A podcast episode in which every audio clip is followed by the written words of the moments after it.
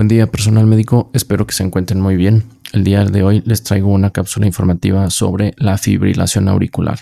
Esto es un ritmo cardíaco irregular y a menudo muy rápido, un tipo de arritmia que puede provocar coágulos de sangre en el corazón. La fibrilación auricular aumenta el riesgo de accidentes cerebrovasculares, insuficiencia cardíaca y otras complicaciones relacionadas con el corazón.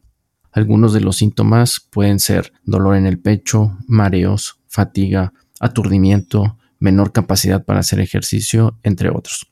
Bueno, esto fue una cápsula informativa breve. Espero que les haya servido y nos escuchamos en una próxima cápsula. Que estén muy bien. Saludos desde México.